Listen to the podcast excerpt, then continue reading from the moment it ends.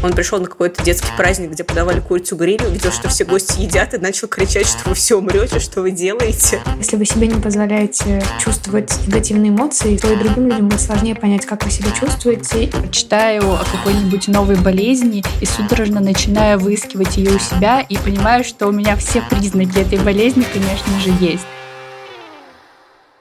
Всем привет! Это подкаст «Женщины и все», который делает команда издания «Горящая изба». Мы рассказываем про все, что может быть интересно женщинам, и делаем подкаст, в котором обсуждаем самые разные темы. От феминистского движения 70-х до того, почему не стоит сдерживать агрессию. Я Лера Чебедько, авторка «Горящей избы», а вместе со мной главный редактор Таня Никитина. Привет. И редактор «Роста» Полина Накрайникова.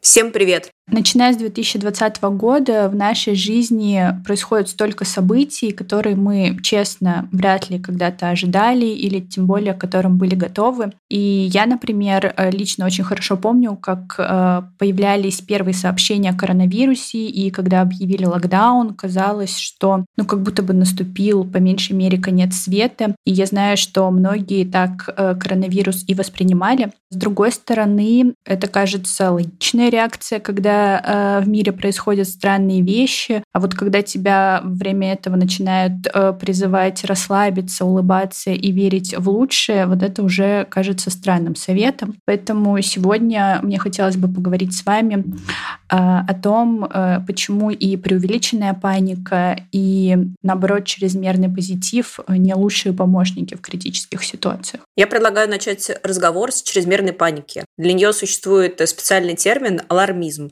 Например, алармистом называют человека, который преувеличивает опасность и всегда во всех ситуациях ждет э, самого ужасного исхода. Некоторые алармисты нагнетают обстановку, распространяют тревожные и порой необоснованные слухи. Такие люди живут установками, что конец близок, мы все умрем. Сам алармизм как движение расцветает, когда обостряются какие-то глобальные события, эпидемии, войны, экономические, гуманитарные кризисы. А вообще термин алармизм начали часто употреблять еще в конце 60-х годов прошлого века. И особенно он был распространен в науке среди футурологов, которые говорили о том, что человечество ждет глобальный кризис. И виной тому будет технологический прогресс, который приведет планету к бедности, нехватке ресурсов, голоду, международным конфликтам. Ну, совершенно нереалистичные предсказания, как вы понимаете. А сами вы сталкивались с чрезмерной паникой? Ну, мне кажется, что, конечно, в контексте последних событий э, сложно назвать любую панику чрезмерной, но вообще в кругу моих знакомых довольно много паникеров, по самым разным областям и сторонам нашей жизни. Например, у меня есть знакомые, которые, как мне кажется, не всегда обоснованно паникуют по поводу собственного здоровья. Например, у нас есть друг, благодаря которому у нас в разговоре есть такой мем а, внутренний, режущий кашель и кровавые мозоли, потому что он никогда не говорит про свои болезни просто как ну, про болезни, он всегда добавляет какой-нибудь эпитет, который указывает на то, насколько ужасно то, что с ним приключилось, даже если это на самом деле не так уж и плохо. И каждую свою какую-то минимальную болячку он воспринимает как последнюю, именно то, что живет его с этого света, и только, мне кажется, благодаря тому, что мы над ним слегка посмеиваемся и вынуждаем его самого посмеяться над этим, он немножко успокаивается. Мне кажется, что я, в принципе, склонна любые какие-то страшные э, новости сводить к панике. Более того, мне кажется, что у меня есть что-то общее с твоим другом. Ну, типа, знаешь, я там прочитаю о какой-нибудь новой болезни и судорожно начинаю выискивать ее у себя и понимаю, что у меня все признаки этой болезни, конечно же, есть. Вот. Или, например, однажды мне девочка рассказала про такое растение, как борщевик. Никому я не желаю узнать это слишком рано. Вот. И она мне про него рассказала, и что там ожоги появляются на свету. И я просто в каждой траве, более-менее напоминающей по форме борщевик, видела борщевик и орала, это борщевик, мы здесь не пойдем. Ну, в общем, у меня есть, наверное, эта склонность к паникерству. А я в детстве очень боялась желтеньких цветочков, потому что мне сказали, что если смотреть на куриную слепоту, можно ослепнуть. А куриная слепота — это такие желтенькие цветочки. Но я плохо запомнила, какие именно поэтому я очень боялась всего, кроме одуванчика. Ой, извините, ты сказала слово «куриный», я вспомнила забавную историю про моего друга.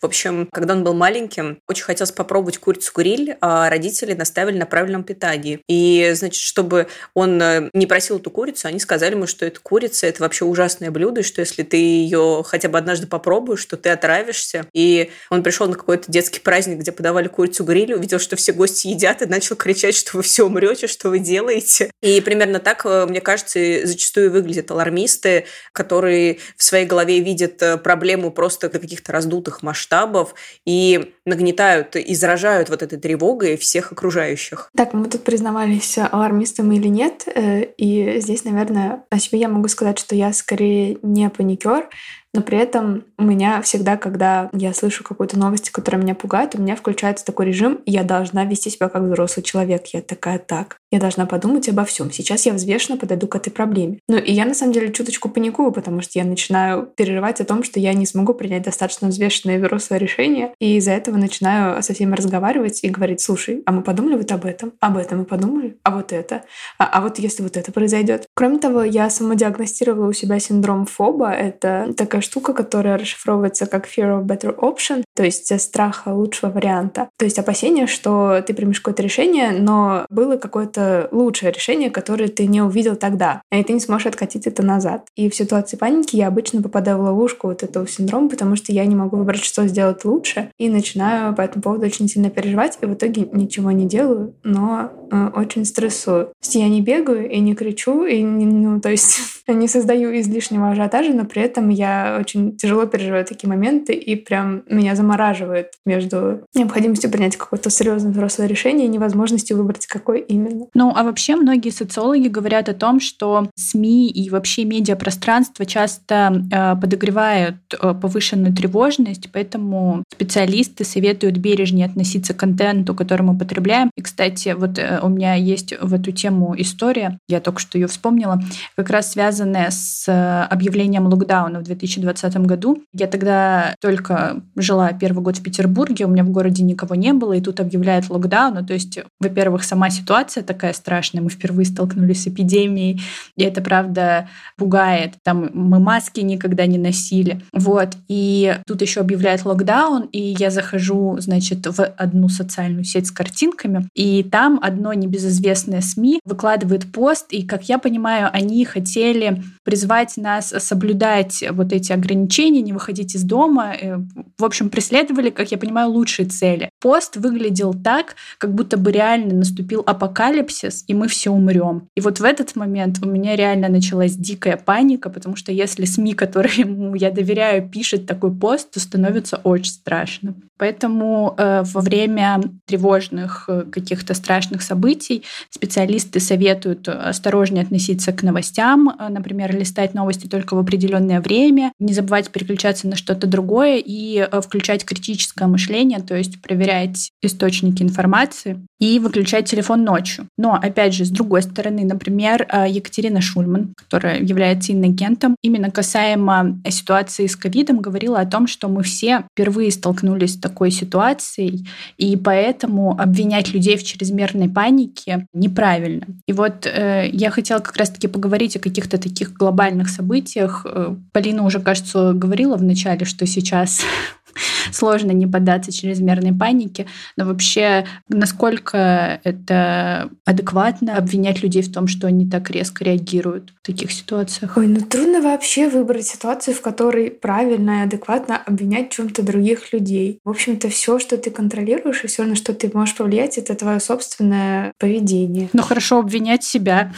Как ты быстренько сориентировалась. Лера быстро переобулась, может, у меня там целая речь уже заготовлена на этот счет. В общем, э, моя мысль простая. Каждый переживает э, тяжелые события так, как он может. Э, кому-то паника, правда, помогает прожить свои эмоции, и винить его за это странно. Кроме того, какая-то доля паники, наверное, нужна, чтобы заставить людей, в принципе, что-то делать. Например, пойти там прививаться, когда это был ковид, или начать носить маски действительно, а не свесив их там на одно ухо. Сложный очень вопрос, но как будто бы без той части людей, которая паникует, э, эта волна как бы того, что нужно заняться этой проблемой, может и не докатиться до тех людей, которые к панике не склонны и наоборот воспринимают все новости очень спокойно и индифферентно. А я вот, э, честно говоря, немного с тобой, наверное, тут поспорю, потому что, на мой взгляд, есть разница между тем, чтобы самому чувствовать панику и тем, чтобы заражать этой паникой других. Вот, например, когда случается такое событие, о котором одновременно всегда пишут сразу все новостные паблики,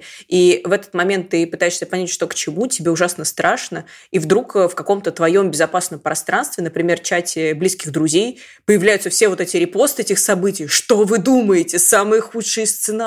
И я в такие моменты, честно говоря, немного раздражаюсь, потому что, с одной стороны, я понимаю, что другие люди переживают и имеют право на эти переживания. С другой стороны, мне кажется, что если ты знаешь, что твои близкие тоже тревожатся, а они, очевидно, могут тревожиться, то ты несешь какую-то, что ли, ответственность немного за их чувства. И если ты можешь их не травмировать, если ты можешь вместо криков «А, какой ужас!» предложить что-то более рациональное, то хорошо бы это сделать, потому что иначе вы все просто будете тревожиться, и никто ничего хорошего не сделает. Нет, конечно же, так поступать лучше, но ведь э, ты же, опять же, несешь ответственность за себя, и это твоя, на самом деле, задача как бы себя оградить и свой мир так организовать, как э, тебе нужно. И если ты не хочешь, чтобы тебя тревожили такими сообщениями, ты все равно не можешь другим людям как бы распространять их и читать, но ты можешь, э, например, попросить, ребята, пожалуйста, мне это не присылайте, потому что меня это излишне тревожит. Вот, ну, как будто бы все, что ты можешь сделать, ты не можешь запретить человеку распространять что угодно, что кажется ему важным и успокаивает его. Да, я еще думаю о том, что, наверное, психологи бы поспорили с Полиной, сказав, что ты несешь ответственность только за свои чувства. Но я на самом деле понимаю, о чем говорит Полина, потому что когда реально происходят страшные события, и ты чувствуешь панику, то, что другие люди вокруг э, паникуют, особенно если это вот, да, чаты близких э, людей, то это тебя заражает и заставляет нервничать э, еще больше. Не знаю, правильно ли я поступаю в таких ситуациях, но я просто игнорирую все сообщения и при этом как будто бы я, знаете, думаю, что если меня раздражает и задевает паника других людей, то я сама эту панику тоже не буду создавать. Ну, то есть, например, я не буду писать в Твиттере не потому, что мне нечего сказать, а просто потому, что я не хочу добавлять еще больше паники своим друзьям. Но я не знаю, насколько это правильный подход. Я тоже обычно выбираю какую-то стратегию скорее игнорирования, потому что я, безусловно, согласна с тем, что получать такие сообщения ужасно. Я бы хотела, чтобы все люди вокруг меня соблюдали какую-то информационную гигиену, просто я на самом деле не верю в то, что я могу серьезно это повлиять. И мне кажется, что начинать спорить об этом, это тоже создавать излишние накалы напряжения и в отношениях, каких-то взглядах в той ситуации, когда, ну, если ты на панике, ты не готов слушать и обсуждать гигиену общения. Поэтому, да, я просто самостоятельно фильтрую какую-то свою ленту, свои сообщения и тихонечко пережидаю в своем мирке, пока вот это спадет. У нас с друзьями, на самом деле, была попытка противостоять алармизму, но она в нашем случае была неуспешной, потому что как-то раз проскользнула в инфополе очередная ужасно будоражащая и тревожная новость, и все начали бурно ее обсуждать. В какой-то момент я уже не выдержала и говорю, ребята, хватит, мы не делаем ничего хорошего, мы слишком с вами паникуем. И моя подруга в ответ предложила обсудить, что у кого происходит хорошего. И в остальных новостных э, изданиях появлялись тревожные, ужасные подробности события, которые нас будоражило, а мы писали что-то в духе а я вчера видела милого котенка. И сами понимали, как же нам по-дурацки, что нам хочется обсудить эту проблему. И мы просто как будто бы пытаемся симулировать вот этот вот пластмассовый добренький мирок, но на самом деле думаем о другом. Вот как раз об этой крайности я тоже хотела с вами поговорить. Это крайность, когда мир рушится, а человек не позволяет себе испытывать страх или тревогу и продолжает уверять себя и других, что все будет хорошо. Психологи называют это токсичным позитивом. Ну, то есть человек не хочет или боится испытывать неприятные чувства, вот вроде тревоги, страха, разочарования, но при этом а, он хочет чувствовать то, что в данной ситуации просто не способен испытать. Очень здорово, что ты подняла эту тему, потому что ну, в этом контексте она кажется вообще не менее важной. С одной стороны, очень понятно, почему люди так себя ведут. Казалось бы, э, если ты запретишь себе испытывать неприятные эмоции, то как бы ты будешь испытывать приятные, но нет, это так не работает. И более того, часто это выливается на других, потому что в попытке оградить себя можно начать обвинять других в том, что они испытывают негативные эмоции, то есть обесценивать их проблемы и их переживания, и как будто бы запрещать им тоже их выражать, чтобы не нарушить вот ваш вот этот позитивный мирок, в котором все в порядке. А вы когда-нибудь замечали за собой, что начинаете так себя вести, чтобы защититься от каких-то грустных или тяжелых новостей или эмоций. Я часто замечаю, что использую такие фразы, но при этом цель этих фраз не то, чтобы закрыть глаза на проблему, а как будто бы поддержать человеку. Но как поддержка эти фразы не работают. Я вот как-то встретила очень интересную мысль в нашем же тексте, где равная консультантка, девушка, которая переборола рак груди и теперь помогает другим людям справляться с тревожными и тяжелыми чувствами на этот счет, рассказывала о том, что мы никогда не говорим «все будет хорошо», потому что мы не знаем, будет ли все хорошо. Но мы можем поддержать другими способами, говоря «я с тобой», а, рассказывая свои истории и позволяя выговориться другому человеку. И вот это, мне кажется, хорошая стратегия. Но в ситуации стресса, когда все горит, и ты просто сам ужасно паникуешь, то часто можешь извергать из себя вот эти дурацкие токсично-позитивные фразочки. Да все нормально, да не парься, рассосется. Ну, рассасывается не всегда. Я думаю о том, что, мне кажется, я редко проявляю токсичный позитив, по крайней мере, за собой этого не замечала, но меня очень раздражает, если кто-то из окружающих меня людей проявляет его по отношению ко мне. Даже банально, знаете, перед экзаменами я всегда очень нервничала, я очень боялась, и я сижу вся в мандраже, и, как всегда, как типичная отличница, повторяю, что я ничего не знаю, и я не сдам, и меня начинают переубеждать, что да все ты знаешь, все будет хорошо, ты получишь пять, а я думаю, вы не понимаете, мой внутренний мир. А когда это касается каких-то глобальных событий, с другой стороны, иногда, когда мне, правда, очень тяжело и страшно, и я не знаю, чем все это закончится, я просто прошу кого-нибудь из близких, я прям так и говорю, просто скажи мне, что все будет хорошо. И человек мне говорит, все будет хорошо, и я успокаиваюсь. Ну, пытаюсь, по крайней мере. На самом деле, мне кажется важным еще добавить, что не нужно предъявлять к себе в состоянии какой-то стресса и паники слишком много требований. То есть мы вот говорим, алармизм плохо, токсичный позитив плохо. Ну, Полина, ты верно заметила, что когда ты паникуешь и на стрессе, ну, на самом деле очень трудно при этом еще и вести себя как-то очень разумно и адекватно.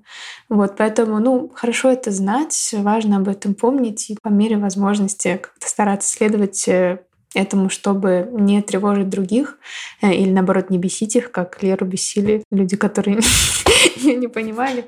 А, вот. Но мне кажется, важно помнить, э, ну, бережно относиться к себе и себя как-то мысленно обнимать и позволить себе прожить стресс так, как вас это обычно успокаивает. Да, но я хочу еще добавить, что мы не говорим о том, что алармизм и токсичный позитив плохо, мы просто разбираем эти явления без всяких оценочных суждений. А мне кажется, это не так уж и хорошо. Просто вбросил. Вообще, возможно, токсичный позитив. Полина права не так уж и хорошо, но говорим мы это с заботой о самих себе и заботой о наших слушателях и слушательницах, потому что мы уже не раз говорили об этом в разных выпусках, но если мы будем подавлять отрицательные чувства, это не скажется хорошо на нашем эмоциональном состоянии, потому что они будут просто накапливаться, пока однажды не найдут выход, и этот выход э, будет еще хуже и разрушительнее, чем э, было бы, если бы вы это проявили изначально и позволили там себе погрустить, поплакать, покричать. Кроме того, людей, которые транслируют токсично позитивные установки, их действительно труднее поддерживать, потому что если вы себе не позволяете чувствовать негативные эмоции, соответственно, говорить о них, то и другим людям будет сложнее понять, как вы себя чувствуете, и поддержать вас в тот момент, когда вам на самом деле это нужно. А еще мне кажется, что проблема токсичного позитива не только в чувствах, но и часто в действиях, потому что сотню раз повторив себе, что у тебя все хорошо, ты однажды в это поверишь. Но повторяешь что ты себе нет хорошей жизни, а чтобы успокоиться. И может случиться так, что ты сидишь э, в горящей комнате, в горящем доме и говоришь, все хорошо, не буду ничего делать. Потому что когда все хорошо, люди не склонны активно действовать. Люди активнее действуют, когда петух, э, значит, клюет в ягодицу. Поэтому мне кажется, что порой токсичный позитив лишает нас возможности размышлять трезво и трезво оценивать события и выбираться из неприятных и сложных ситуаций. И еще мне кажется, что наш токсичный позитив, который мы будем транслировать, например, и перекладывать на других людей, может, э, не знаю, повлиять и испортить даже отношения с нашими близкими людьми, потому что мы не сможем оказать им нужной поддержки. Ну, то есть человеку плохо, а ты его убеждаешь, что все будет хорошо, и требуешь, чтобы он успокоился, расслабился, там, а у него внутри все горит, и мы как бы запрещаем ему еще еще что-то чувствовать. Ну окей, вот, допустим, мы заметили за собой токсичный позитив. Интересно, вот что делать в этой ситуации? Психологи советуют, э, во-первых, помнить, что негативные эмоции важны, нужны и нормальные, но, в общем-то, это то, о чем вы и говорите. Не нужно испытывать за это вину или стыд. Во-вторых, э, кажется, важно быть добрым по отношению к себе и трезво относиться к реальности. Невозможно быть постоянно счастливым и в приподнятом настроении, особенно когда все вокруг горит. И ругать себя за слабость, страх и какие-то не те эмоции не стоит. И вот обычно мы начинаем с этого вопроса, но мне интересно вот этим закончить. Мы нашли себе черты алармистов и сторонников токсичного позитива, но вот все-таки вот когда наступает стрессовая ситуация, вы скорее склонны как реагировать? Э, скорее паниковать или скорее э, всех вокруг успокаивать и говорить, что все замечательно? И испытываете ли вы вину за то, что ведете себя неправильно? Я, когда готовилась к этому выпуску, я обо всем этом думала, и в связи с последними событиями я поняла, что я скорее первый вариант, и я испытывала за это жуткую вину. Не знаю, насколько это корректно обсуждать. Ну, короче, мне было страшно настолько, что мне было тяжело сосредоточиться на работе, естественно, естественно. И я за это себя очень сильно ругала, потому что мне казалось, что как будто бы все в редакции держатся, а я не держусь. Ну, то есть я одна тут, э, значит, на панике, а все продолжают оставаться сильными. И я помню, что я обсуждала это со своей психологиней, и я приводила в пример Таню, потому что мне казалось, что Таня очень хорошо нас поддержала, когда начались вот все эти события, и что как будто на Тане отчасти держалось мое моральное состояние. И я думала о том, что если бы я была на руководящей должности, изба бы реально горела, и ничего бы не было. Вот, но, короче, вот такой вот. Поэтому себя винила и ругала. Мне очень радостно, что какие-то мои слова тебе помогли когда-то держаться, но мне очень грустно, что ты ругала себя за это. Я тоже очень часто испытываю чувство, что все рушится, и что я не вывожу это вообще. И тоже переживаю о том, как это сказывается на моих близких, на окружающих, которые это видят, и вообще на мне. Потому что когда ты вот в этом состоянии, ну, ты, получается, ты не можешь работать, есть, убираться. Короче, ничего. Просто становишься таким бесполезным человеком. А нужно же еще что-то решать и как-то действовать. Вот э, я, наверное, хочу поделиться, что да, на этом спектре от алармиста до токсичного позитивчика, как мы, как мы назовем это? Позитивиста. Позитивиста, да. Я тоже скорее ближе к людям, склонным к тревожности. Вот я обычно прям очень стараюсь как-то не смотреть на ситуацию сквозь розовые очки и искать решение на случай, если оно понадобится. При этом я еще и с другими людьми разговариваю и говорю, так, ну, нельзя сидеть сложа руки, нужно что-то делать, что-то придумывать, что-то решать. И порой я испытываю чувство вины за то, что я являюсь тем человеком, который кого-то растревожил, потому что это же ты никогда не угадаешь. Иногда оказывается, что ты был прав, и нужно было что-то решать, и вы решили, и вышли королями из ситуации. Вот. А иногда это бывает просто ложная тревога, которую ты зря навел. Заранее ты еще и на стрессе, трудно предсказать, что действительно важно, а что излишняя тревога. Вот я постоянно стараюсь э, как-то усидеть э, где-то посередине, иногда ошибаюсь и чувствую за это вину перед близкими, которых я как-то излишне потревожила. Но видишь, что после сегодняшнего выпуска подкаста ты знаешь, что ты умеешь не только тревожить других, но и поддерживать, как минимум Леру. Что касается меня, то, возможно, пытливые слушатели подкаста заметили, что я довольно много сегодня всех осуждала, причем разные стороны вот этого спектра. И это, честно говоря, и есть моя реакция на стрессовые ситуации. По-моему, я самый бесполезный в этой ситуации человек, потому что я просто сижу и злюсь. Меня раздражают алармисты. Я ужасно злюсь из-за людей, которые распространяют панику и считаю, что они ведут себя страшно безответственно. Но при этом я также злюсь на людей, которые закрывают глаза на проблемы и транслируют токсичный позитив. Когда я делилась этими наблюдениями со своей подругой, она сказала, Полина, а что же тебя не бесит? И я поняла, что ничего. Я просто злюсь из-за всего и превращаюсь в огромный огромный пылающий красный шар, который того и гляди лопнет и захлестнет своей злобой всех вокруг. Чувствую ли я вину по этому поводу? Разумеется, потому что я знаю, что нельзя осуждать других людей за их чувства, и я стараюсь этого нигде не делать. Вот только в подкасте, где мы ругаем абстрактных людей и никогда конкретных, но я очень стараюсь не говорить другим людям какие-то обесценивающие фразы, которые могут их еще сильнее травмировать, но при этом внутри меня все кипит. И я каждый раз думаю, ё-моё, ну почему вы не можете просто вести себя нормально. А как именно нормально, я и сама, честно говоря, не представляю. Если вдруг среди наших слушателей есть такие люди, пожалуйста, отпишитесь в комментариях, комментариях. Мне было бы важно узнать, что я такая не одна. Да, кажется, Полин, тебе нужно самой послушать свои советы, в которых ты говорила, как важно быть добрым по отношению к себе и не ругать себя за то, как ты проживаешь стресс. И мне кажется, ты очень круто делаешь, что даже несмотря на то, что внутри тебя кипящая лава и вулканический котел, он не выплескивается на других людей. Возвращаясь к советам о том, что делать, если вы заметили за собой токсичный позитив, специалисты также говорят о том, что важно помнить, что и негативные, и позитивные эмоции тесно связаны. И тут можно вспомнить классный пиксаровский мультфильм, который называется «Головоломка», в котором очень хорошо объясняется взаимосвязь э, позитивных и негативных эмоций. К тому же грусть э, только усиливает э, последующие будущее счастье. И, наконец, нужно помнить, что большое влияние на наши эмоции могут оказывать соцсети. Например, мы можем видеть, как в моменты кризиса люди как будто бы остаются сильными, уверенными в себе. Кажется, я говорила, что у меня похожие чувства, и что у них все хорошо. Мы тут такие расклеились, страдаем и плачем, но мы не знаем, что на самом деле творится у человека, и то, что он транслирует э, в соцсетях, не обязательно то, что он чувствует на самом деле. Мне кажется, для меня это особо актуальный пункт. Вот. А что вы думаете обо всех этих советах? Мне кажется, классные советы. Вот серьезно, не добавить, не убавить, потому что э, мультфильм «Головоломка» — это, правда, мультфильм, который, кажется, стоит посмотреть всем, кто хочет разобраться в эмоциях, причем как своих, так и окружающих. И действительно очень сильно взаимосвязаны. На самом деле, это идея из «Головоломки» о том, что негативные эмоции тоже нужны. Мне кажется, очень важной, и она подкрепляется в моей жизни тоже тем, что мне говорил, к примеру, психотерапевт э, на приемах. К примеру, я пыталась э, бороться со своей тревожностью. И когда я не рассказывала, то стало понятно, что я на себя за нее злюсь. И я себя начинаю ругать. То есть, когда я тревожусь, я такая, Тань, что ты не можешь успокоиться, и сейчас опять не заснешь. Ну вот что это такое?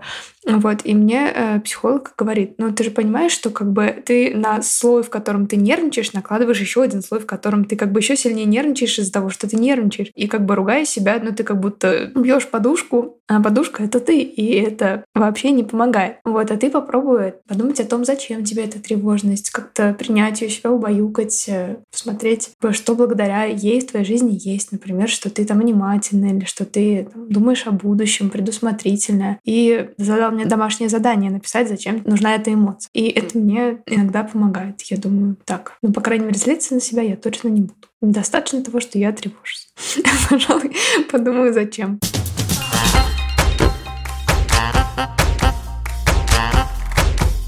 У нас на сайте есть очень классный текст и про алармизм, и про токсичный позитив. Ссылки на них мы оставим, как всегда, в описании. Если вам есть что рассказать по теме выпуска, оставляйте свои комментарии в соцсетях. Также подписывайтесь на нас, ставьте лайки и слушайте на всех популярных платформах. А еще у нас есть подкаст «Дом с огнем», в котором мы рассказываем, как сделать дом чистым и уютным и не утонуть в рутине и гендерных стереотипах.